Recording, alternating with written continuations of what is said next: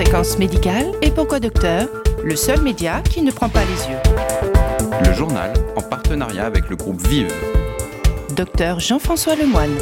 Bonjour à toutes et à tous. Comme promis, cette nouvelle forme de podcast, Les Grands Voix de la médecine, une rencontre avec les individus d'exception qui ont traversé ma carrière de médecin journaliste. Nous avons rendez-vous pour cette première émission avec le docteur Jean-Louis Etienne, qui est un médecin aventurier. La liste de ses expéditions est impressionnante. C'est un des Français les plus appréciés par ses compatriotes qui l'admirent. Aujourd'hui, on tentera d'établir un parallèle entre le confinement qu'il vient de vivre et le confinement volontaire de ses expéditions en direction des deux pôles glacés de notre planète. Jean-Louis Etienne, bonjour. Bonjour Jean-François Lemoine. Vous vous souvenez, Jean-Louis, de la première fois où nous nous sommes rencontrés? Alors écoutez, on a, un ami, un passé commun, Eric Tabarly, Penduix 6, et euh, moi j'ai pris le relais de, j'ai pris votre relais sur Penduix 6 après. À quel moment on s'est croisés On s'est croisés souvent. Il faut que vous me rappeliez ça. Eh bien, c'était en février 76. J'étais avec Eric Tabarly à l'aéroport de Rio de Janeiro et vous nous avez abordé très timidement. Waouh Alors ça, c'est une information intéressante parce que je me souviens d'Eric, je ne me souvenais plus que vous étiez là. Bien, merci. Mais non, non, j'étais, moi, j'étais transpirant sous les aisselles, sous les bras, j'étais, euh, j'étais rouge de, d'émotion, quoi. Je me souviens très très bien de cet instant où euh, Eric m'a gardé à distance. Qu'est-ce que vous voulez? Parce qu'il y avait tellement de monde qui voulait embarquer sur Penduxis qui se, qui faisait attention. Et je me souviens de lui avoir dit je suis alpiniste, ce qui était vrai. J'arrivais du Fitzroy. Alpiniste, ça l'a rassuré. Il s'est dit ce mec-là, j'ai rien à lui promettre, quoi. Et puis je lui ai parlé que j'étais médecin, etc. Il m'a et puis il m'a demandé d'écrire mon adresse sur un bout de papier. Il a regardé, il m'a même demandé de la refaire. Je me souviens, ben, tellement j'étais les, mêmes moites, quoi. Puis voilà comment les choses sont passées. Ah ben oui, c'est un moment décisif dans ma vie de, de médecin. Euh, L'embarquement sur Penduxis, quoi, bien sûr. Et il a mis ce petit morceau de papier dans son boxer short rouge. et je pense que vous étiez persuadé, comme moi d'ailleurs, qu'il ne le retrouverait jamais. Ah oui. En revanche, je suis très triste que vous ne souveniez plus que j'étais là et que j'ai animé la conversation entre deux grands timides. Ah mais ça, non mais Jean-François, c'est un moment important parce que, en fait, en fait, moi, c'est sur le quai, sur le quai du yacht club de Rio.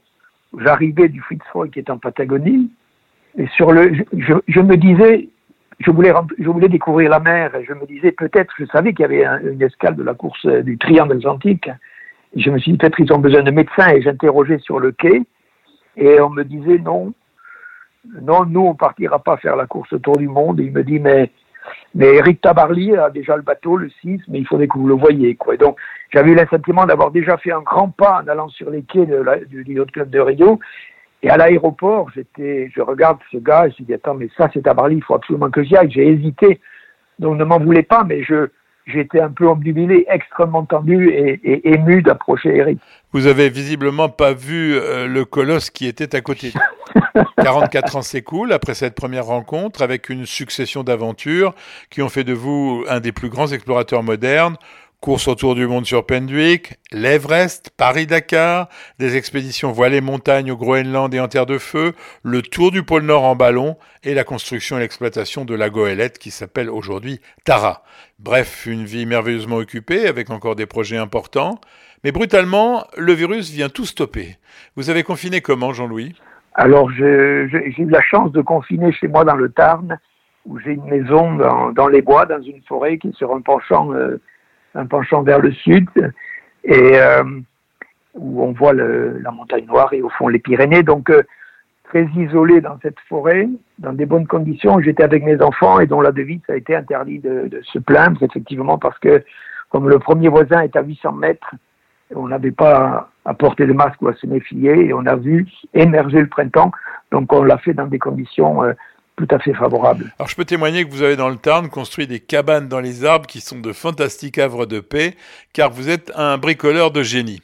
Le confinement, c'est presque un état naturel chez vous si l'on considère deux expéditions dont j'ai pas encore parlé. La première est votre marche en solitaire jusqu'au pôle Nord.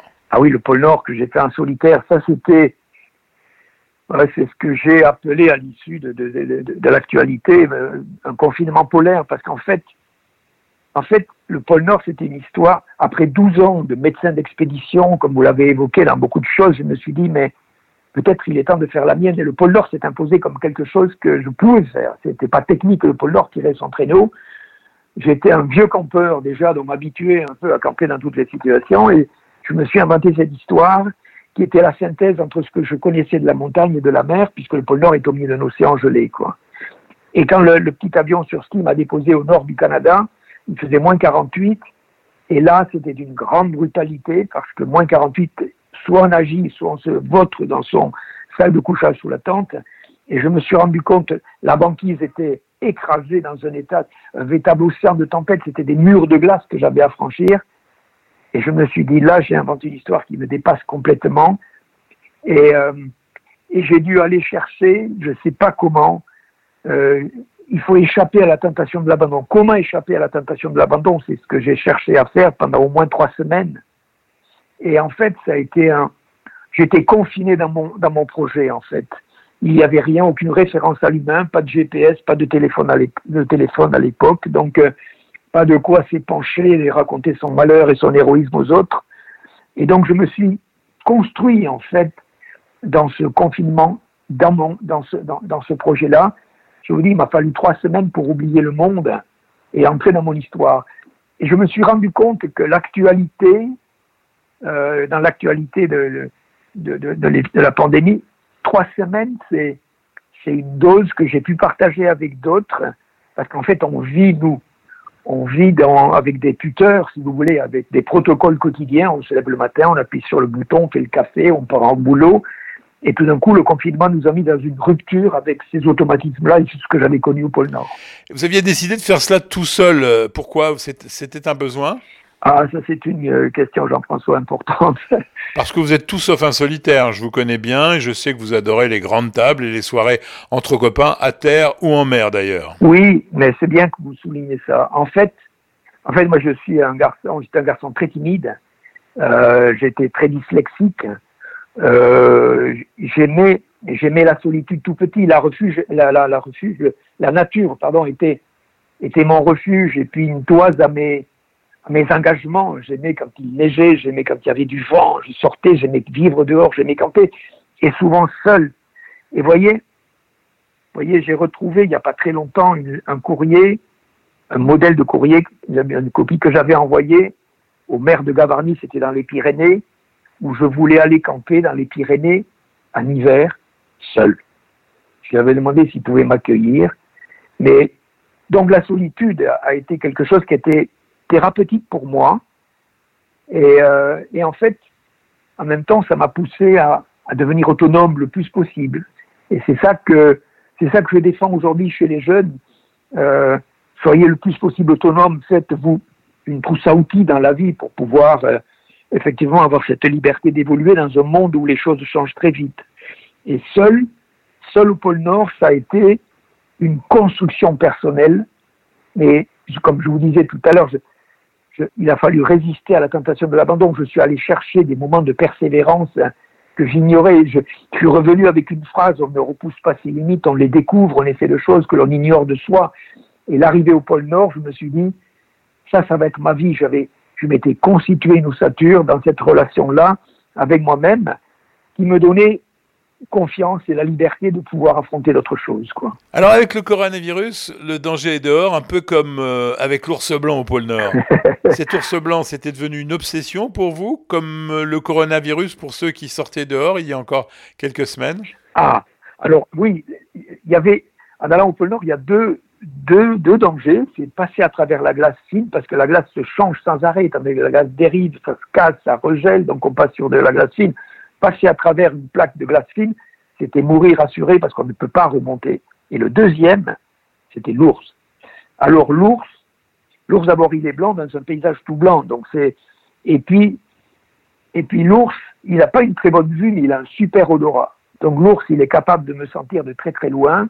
Je redoutais ça, et puis, j'avais fait, j'avais acheté une arme, c'était un Magnum 44 à Montréal, à une époque où on achetait ça facilement, et des balles, j'avais fait un peu d'exercice. Et puis, j'avais un peu d'exercice à Resolute Bay, qui était un village du Grand Nord canadien. Et il y avait, euh, il y avait un Inuit, des Inuits qui étaient là, Et il me demande quelle est mon arme. Est-ce que j'avais une arme? Et je lui montre mon. C'est une arme de poing, hein, le Magnum 44, parce que c'était quelque chose de plus léger possible. Et il me regarde, j'avais pas compris ce qu'il me disait, mais il y avait un gars à côté qui, qui comprenait le, l'inuktitouk. Et il me dit, il est en train de te dire que pour vraiment tuer l'animal, il va falloir attendre qu'il soit très près. Et là, je me suis, je me suis dit, c'est pas la peine que je prenne d'armes. Effectivement, et j'ai rien pris. Je me suis dit, euh, si l'ours me veut, avec ou sans armes, il mourra. J'ai vu des traces d'ours très fraîches à un moment donné. Et je suis rentré dans une sorte d'incantation. Je me disais, mais je lui demandais pardon, mon ours. Je, suis un pauvre humain de passage. Laissez-moi, je suis inoffensif. C'est intéressant, la solitude et puis les, milieux, je suis sûr qu'il y en a qui ont connu ça dans une pièce totalement isolée. On entre dans une dimension spirituelle dans, ces moments extrêmes. Alors ça, c'est pour le pôle Nord. On passe au pôle Sud et vous vous confinez sept mois, mais en groupe. C'était plus simple? On était six de nationalités différentes. Hein. Il y avait un japonais, un anglais, un américain, un russe d'Union soviétique encore, et un chinois de Chine populaire, et moi le français. Il y avait quelque chose, on avait un message, c'est-à-dire on était porteurs, on s'était mis ensemble avec le, message porteur de persévérer, de faire en sorte de perpétuer pardon, le traité de l'Antarctique, qui fait de ce continent antarctique une terre de science, une terre de paix. Et en 1989, c'était euh, la fin de ce traité de l'Antarctique. D'où cette expédition internationale pour alerter le monde de poursuivre ce, traité magnifique. C'est le seul continent au monde où vous arrivez sans passeport, sans visa, sans rien. C'est grand comme 28 fois la France. Voilà. Mais c'était important qu'on ait cette terre de science et, de paix. Et donc, on était six de nationalités différentes. Je dis régulièrement, on a réussi parce qu'on ne parlait pas la même langue. Parce qu'en fait, imaginez, euh, on a passé du temps confiné souvent, trois, quatre jours sous le blizzard, ne pas pouvoir sortir, petite tente avec un Chinois en face. Il vous dit un truc que vous n'avez pas compris, puis de temps en temps, vous avez compris un truc, mais vous dites c'est pas possible, il n'a pas envie de me dire ça, tellement c'était insultant ou des choses comme ça. Donc il y avait, il y avait une tolérance, il y avait une élégance qui s'était euh, installée entre nous et qui a permis, je dirais, de continuer de tenir jusqu'au bout. Parce que j'imagine, imaginez, trois ou quatre Français qui partent pour sept mois en Antarctique, qui sont coincés une semaine sous une tente, petite tente. Mais on va commencer à parler de choses qui vont commencer à blesser la politique ou des conneries comme ça. Et ça se termine, on se fout sur la gueule parce qu'on voulait acheter une voiture blanche et on dit non, mais la rouge est meilleure on, se dispute sur des bêtises, quoi, hein, en fait. Et en fait, j'ai, ce que j'ai appris de, ce confinement euh, polaire du Sud, c'est qu'effectivement, faut toujours essayer d'aller chercher le meilleur de soi-même. C'est ce qu'on a le mieux à offrir, si vous voulez, pour limiter effectivement ce qui pourrait être une source de conflit. Et les conflits sont souvent stériles si on n'essaye pas soi-même d'aller chercher un embryon de solution qui pourrait nous mettre d'accord. Vous dites que les liens étaient plus forts après cette expédition et vous avez ressenti la même chose avec vos enfants au sortir de ce déconfinement? Ça dépend. J'ai trouvé qu'il pouvait être plus facile de, de s'entendre avec un russe jovial, des fois avec un chinois euh, pas très rigolo. Euh, mais je, n'avais pas la responsabilité, simplement la responsabilité des échanges que nous avions entre nous et qu'on pouvait aménager. Les enfants, c'est différent les enfants, j'ai trouvé ça un peu plus compliqué, mais comme je vous dis, on avait la chance d'être dans le Tarn où on peut sortir, euh, etc. Mais, euh, comment vous dire, ça a été plus difficile pour moi et de temps en temps, il m'énervait parce qu'il foutait rien. Il se lève à 11 heures, par exemple, et moi, je, suis de la vieille école où on se lève à 6h30 le matin. Et, euh, donc, j'ai dû, j'ai dû faire plusieurs pas vers eux, vers leur monde. Et je veux dire qu'on a trouvé des, terres d'alliance. Et euh, vous voyez, on est revenu en milieu confiné parisien. Pas plus tard qu'il y a quelques jours, on s'est engueulé. Un moment était là, ça a un peu dégénéré avec des paroles qui n'étaient pas graves. Et puis on s'est regardé. Puis je leur ai dit attends, si on refaisait la mêlée? Ce que j'appelle la mêlée, c'est on se met tous les quatre, les deux garçons et la maman, et, et on se serre les uns contre les autres, quoi. Et dans cet échange physique où il n'y a pas de mots, il y a une énergie qui repasse, et puis quand on se lasse, on se regarde, on dit ouais, on a bien fait de faire ça. Et ça, j'ai appris ça. J'ai appris ce que, ce que les Américains appellent des hugs, se serrer les uns contre les autres, quoi. Et les, les enfants ont, fait une scolarité aux États-Unis et ils étaient habitués à ça. Et j'ai vu, j'ai vu des, des enseignants faire ces hugs C'est-à-dire prendre un enfant en difficulté, le mettre dans ses bras, le serrer comme ça. Et rien de tel, je dirais, que le contact physique, quand les mots deviennent aigres, difficiles, qu'on s'envoie des postillons et aujourd'hui des mauvais postillons, tout d'un coup faire la paix par un hug, c'est quelque chose que j'ai revécu avec mes enfants qui m'a fait beaucoup de bien. Vous avez pensé à tous ces Français confinés, euh, puisqu'on sait que vous êtes altruiste? Bon, altruiste, euh, je ne sais pas si je revendiquerai ces choses-là, mais euh, j'ai toujours essayé d'être le plus généreux que je pouvais être. Mais bien sûr que j'ai pensé, j'ai pensé à, ces gens qui étaient confinés. Mais vous vous rendez compte, quatre personnes confinées dans un petit appart. Il y a quelque chose auquel j'ai pensé pour eux et que j'ai et qui m'en manquait moi dans mon dans mon espace géant. Moi, je suis bricoleur, si vous voulez. J'ai toujours j'ai toujours utilisé mes dix doigts. Ça, c'est mon c'est quelque chose que, qui m'a toujours servi. Et euh, mon insouciance de, une insouciance de jeunesse vient que j'ai su que je, avec mes dix doigts, je pouvais toujours faire une cabane, avoir des poules, un jardin et, et, voir venir. Quoi. Là, on était emprisonné et j'avais des envies de bricolage. Eh ben, j'étais vraiment embêté parce que quelque chose qui m'a manqué, bien sûr, j'allais chercher les courses au village pour acheter à manger, mais il m'a manqué que les magasins de bricolage soient ouverts. Et je me disais, mais c'est pas une personne enfermée dans un appartement ils se disent attends, mais c'est peut-être le moment de repeindre la cuisine, de refaire les étagères, le cible machin, un truc où on va faire quelque chose ensemble qui va servir l'appartement. Et j'ai trouvé que c'était une lacune de nos autorités de ne pas avoir ouvert les magasins de bricolage pour qui sont des qui pouvaient être des moments de réconciliation ensemble. Boris Cyrulnik dit que l'importance de l'agression psychique du confinement dépend du degré de préparation. Vous étiez prêt? Non, c'est pas facile, d'autant que c'était pas, c'était pas annoncé. Attention, attention, mesdames et messieurs, préparez-vous. Non, c'est arrivé avec une brutalité euh, que, pour laquelle personne n'était préparé. Mais j'ai fait un parallèle avec, euh, encore une fois, je reprends l'exemple des régions polaires, mais pas les miens, mais des gens qui vont en Antarctique à la base française du Mont d'Urville, qui ont un rêve, un rêve de découvrir les régions polaires, qui vont hiverner, qui vont faire quelque chose de, de grand de leur vie, quoi, hein, un hivernage en Antarctique. Et donc, ils arrivent là-bas, et puis l'hivernage, ça commence à, puis commence à faire nuit, etc. Puis, et en fait, ces situations de confinement, c'est rare, mais elles vous imposent d'apprendre à vivre avec vous-même. C'est un apprentissage, il faut s'apprivoiser soi-même, quoi.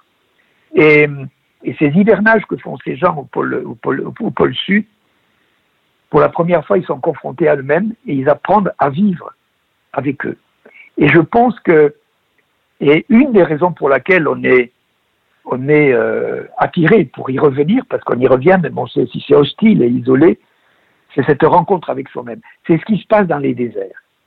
Les déserts qui invitent, si vous voulez, il n'y a aucun, aucune référence à l'humain, simplement c'est une, rencontre avec soi-même. Et donc je suis sûr que les personnes se sont rencontrées intimement, ont douté à un moment donné, ont, sont passées par des moments de pleurs, de cris, d'inquiétude pour eux-mêmes. Et, euh, et, encore une fois, je le répète, on ne repousse pas ses limites, on les découvre. On est fait de, de capacité de résilience, de patience, d'imagination, euh, que l'on ne met pas à l'épreuve, parce que c'est rare qu'on a l'occasion de le faire. Un autre exemple, il y avait une navigatrice, hein, qui s'appelait Boucher, je crois. Euh, son prénom, je m'en souviens plus, elle avait traversé l'Atlantique à l'arabe. Et on l'avait interrogée, elle était au milieu de l'océan, toute seule, sur son embarcation, confinée au milieu de l'océan, sur son embarcation, on va dire. Et donc on l'interroge, elle dit, quel est le programme de la journée? Alors elle dit, je me lève le matin, je fais le petit déjeuner, je fais un peu de toilette, et je passe quelques coups de fil. Merde, je me suis dit, quel dommage, quoi.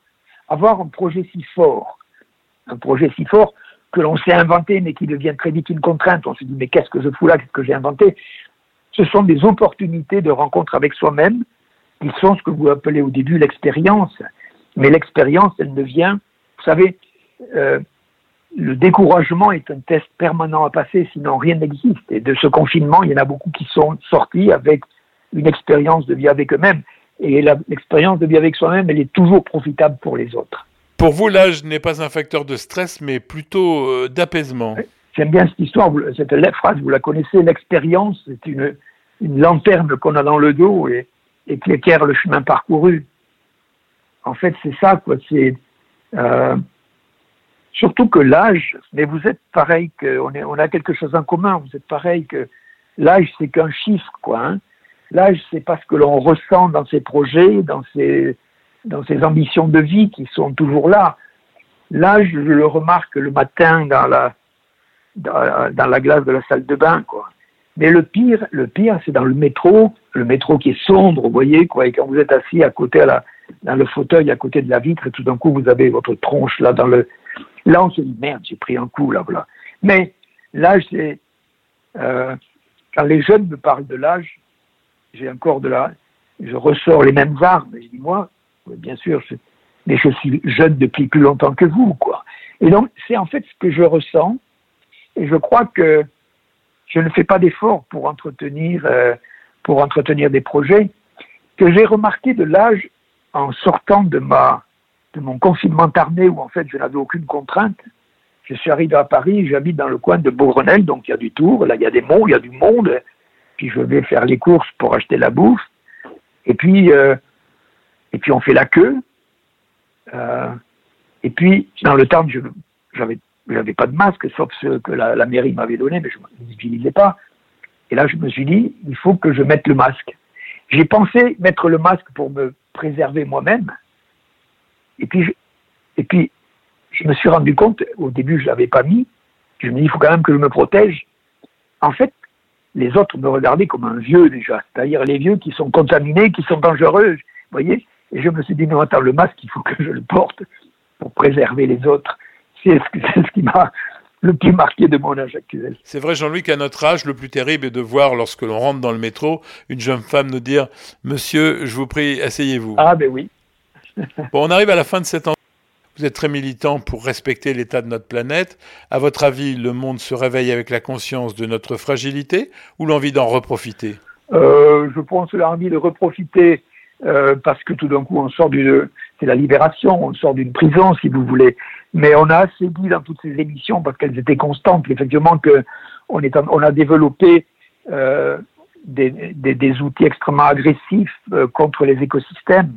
Et, il est évident que vous le savez, vous savez très bien, vous êtes médecin, vous avez écouté ça, vous participez à des émissions sur avec des virologues. On sait très bien que des virus, il y en a beaucoup plus que de, que de l'humanité, que nos cellules, etc. Il y en a partout, mais il y a des porteurs sains, euh, des porteurs asymptomatiques qui sont partout dans la nature. Et aujourd'hui, en, en, détruisant certains écosystèmes, on met à jour euh, des porteurs sains, effectivement. Et donc il y a une rupture euh, il y a une rupture dans la barrière des espèces qu'on est en train de, créer par le réchauffement climatique qui détruit des écosystèmes, par des exploitations outrancières d'écosystèmes. Certainement que dans la conscience de tous, il est évident qu'il va falloir respecter cette, cette mutuelle. La plus grande mutuelle du monde, c'est la nature, où toutes les espèces ont la vie en commun, mais nous, on est des piètres cotisants, et en plus, on suce la moelle, si vous voulez, de ces réserves-là, d'une manière sans aucun respect. Je pense qu'aujourd'hui, on va être peut-être plus conscient de sa façon de devenir des consommateurs de la Terre. En conclusion, vous m'avez écrit De cette prison virale, personne ne ressortira comme avant. La lente traversée des grands déserts donne de l'espace au temps et du relief à l'essentiel. Ben c'est une des choses que j'avais euh, écrite, c'est une phrase que j'avais écrite euh, en rentrant de la traversée du Groenland, effectivement, euh, où dans, encore une fois, dans ces expéditions polaires, on ne prend que l'essentiel, on ne s'embarrasse de rien d'autre. Et tout d'un coup, je me souviens très bien de l'essentiel, ça, a, ça a résurgi. En arrivant au pôle Nord, j'ai parlé à mon traîneau, j'étais tout seul, il n'y avait rien. J'avais besoin de dire, j'ai parlé à mon traîneau, qui était le Saint-Sacrement, euh, le, réchaud, les choses comme ça, si vous voulez. Et donc l'essentiel, c'est peu de choses, en fait. Et la dilatation que l'on peut s'offrir dans la vie, elle viendra de mieux en de, le plus facilement possible, dans la mesure où on ne s'encombre pas de, du superflu, quoi. Bien sûr, l'essentiel, c'est, c'est peu de choses. Et encore une fois, rien n'est minuscule pour qui sait ressentir, pour qui sait regarder. Merci Jean-Louis Etienne. Jean-François, ça m'a fait plaisir d'échanger avec vous. À très bientôt. À très bientôt. C'est la fin de ce premier magazine. On se retrouve demain pour un entretien avec le professeur Boris Cyrulnik. Ça vous plaît? Un mail me ferait très plaisir. Je vous donne mon adresse jf.lemoine at fréquencem.com. J'attends vos commentaires. À demain et en attendant, portez-vous bien.